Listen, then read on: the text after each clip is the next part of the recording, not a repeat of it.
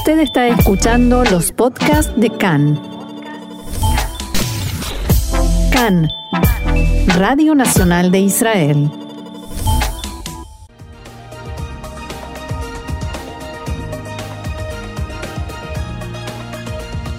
Bien, y ahora sí vamos a arrancar con los titulares de este lunes 19 de octubre, 1 del mes de Heshvan.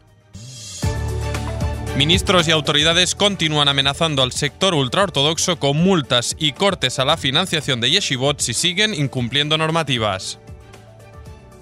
Una fuente norteamericana afirma que Sudán firmará la paz con Israel en cuestión de días. E ingresan en estado crítico al negociador palestino Saeb Erekat en el Hospital Adasa de Jerusalén tras contraer el coronavirus.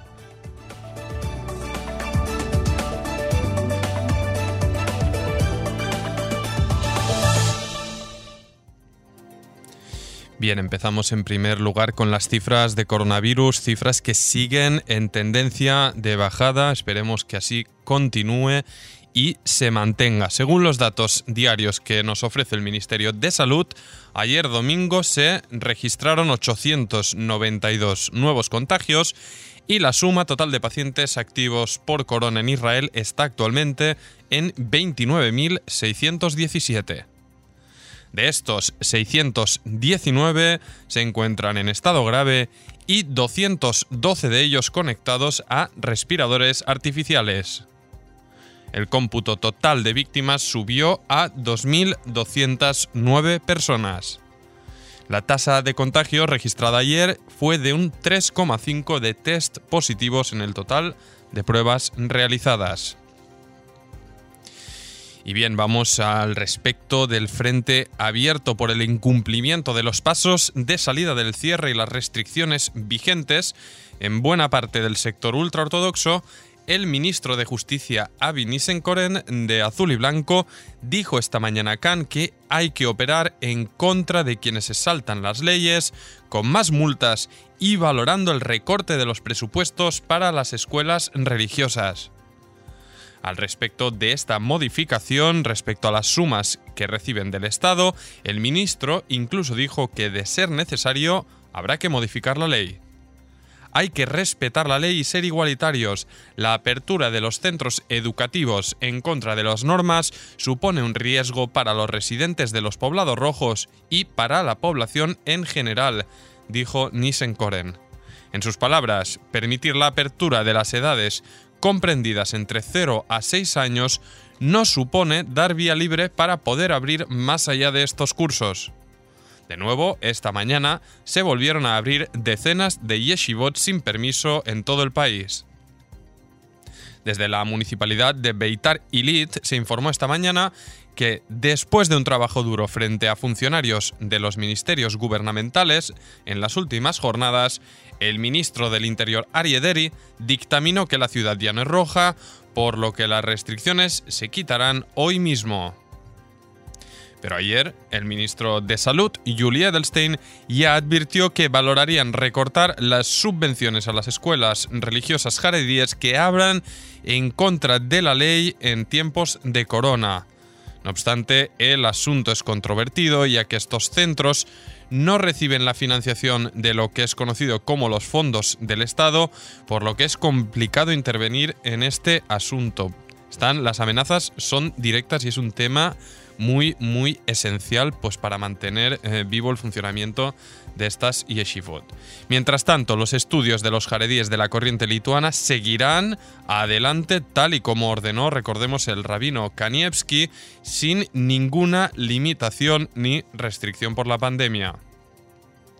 El parlamentario Moshe Gafni, del partido ultraortodoxo Degel Atorah, dijo ayer al primer ministro Benjamin Netanyahu que el público jaredí no considera que su líder espiritual cometa errores en sus decisiones.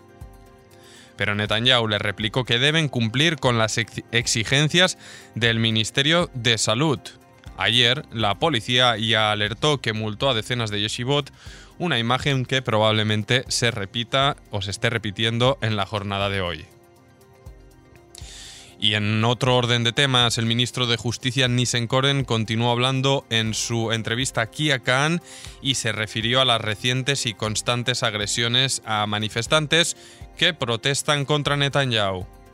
En sus palabras, se trata de un asunto muy grave que nos llevará a estados que todos lamentaremos.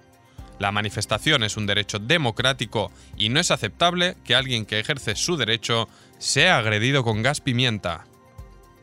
Y respecto a los constantes rifirrafes con sus socios de coalición del Likud, dijo Nissen Koren que si no hay avances con el presupuesto, el nombramiento del fiscal general del Estado o el jefe de la policía, o una lucha efectiva contra el corona, su partido no se podrá mantener en la coalición. Bien, seguimos, vamos a mirar a las escuelas y es que el Ministerio de Educación elaboró ya el plan de apertura de los grados primero hasta cuarto, que se aplicará en las próximas dos semanas como parte del segundo escalón de la salida del cierre. Según las instrucciones recibidas desde el Ministerio de Salud, todas las clases en estos grados abrirán en cápsulas de un máximo de 18 estudiantes, algo que recordemos no ocurrió tras la reapertura pasado el primer cierre. Desde el Ministerio remarcan la importancia de escoger en cada cápsula a amigos con quienes los alumnos también comparten tiempo tras los estudios. Durante las clases será obligatorio para alumnos y maestros vestir mascarilla todo el tiempo. Cada cápsula tendrá un profesor para las materias centrales y en otras complementarias como música y demás, el profesor sí podrá impartir en varias cápsulas siempre y cuando mantenga la distancia con los pequeños. No se permite la entrada de profesores o alumnos en ciudades rojas que, que pertenecen a ciudades rojas que se muevan a otras localidades del país. La hora del almuerzo se hará en el exterior cuando varios grupos no puedan coincidir para comer en el mismo espacio. También las pausas del recreo se harán por grupos separadas y escalonadas. Por ahora, visitantes o padres tienen totalmente prohibida la entrada a los centros y esta misma norma de las cápsulas también se hará cumplir en lo que respecta a los transportes escolares. Mientras tanto, hoy ya lunes volvieron a la rutina casi un millón de bebés a jardines de infancia en todo Israel. En parte de estos solo se operarán cinco días en lugar de los seis días por semana habituales para evitar tener que introducir a cuidadoras de recambio. Y hoy el Ministerio de Educación publicó los datos de infección por corona entre niños de 3 a 6 años, algo clave para fijar esta desescalada en el sector educativo, y se dictaminó que entre unos 592.000 alumnos se detectaron 750 casos positivos del virus, eh, que es una tasa de un 2,2%. En educación especial, de entre 121.294 alumnos, se descubrieron 192 casos positivos, una tasa de un 0,56. Recordamos que por otra parte esta mañana ya reabrieron lugares de trabajo que no reciben o que no atienden al público.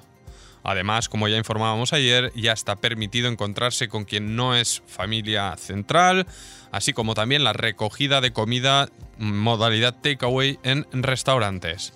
También abrieron reservas naturales, parques nacionales y playas y se prevé que mañana el gabinete decrete nuevos alivios del cierre. Y en una reunión de la Comisión de Trabajo, Bienestar y Salud de la Knesset, el coordinador de la lucha contra el corona, profesor Ronnie Gamzo, dijo que en los próximos días se recortarán los días de aislamiento exigiendo a quien que se exige a quien estuvo en contacto con un enfermo y pasarán a ser 12 en lugar de los 14 vigentes. Gamzo comentó que hay que esperar con la apertura de las escuelas y hacerlo con paciencia y añadió, entendimos que el camino para manejar esto es transferir el control a las autoridades locales y por ello aprobamos el plan semáforo. El siguiente paso de alivios será cuando la media semanal se mantenga estable en mil o menos contagios diarios. Por otro lado, Gamzo lidia con la amenaza emitida ayer por tres de sus ayudantes más cercanos, que pues le amenazaron con dimitir del cargo en caso de que no se frene inmediatamente la apertura sin permiso de las yeshivot. Bien, y vamos con más cuestiones no relacionadas con la pandemia, y es que fuentes norteamericanas declararon hoy al canal Al-Rat Hamsder de Egipto, próximo a los Emiratos, que Sudán está planeando firmar un acuerdo de paz con Israel en cuestión de días. El interés de Sudán está en ser retirados cuanto antes del listado internacional de países que apoyan al terrorismo y así poder solventar una enorme deuda contraída por valor que supera los 3 billones de dólares. También comentó la misma fuente que Qatar ya empezó movimientos para negociar también atención, el establecimiento de relaciones con Israel, pero al parecer el emir del país lo retrasó al menos hasta que pasen las elecciones del próximo noviembre en Estados Unidos. Desde el Ministerio de Exteriores en Jartum esperan que Estados Unidos retire pronto a Sudán del listado de países que apoyan el terror y que hay buenas señales para la normalización con Israel.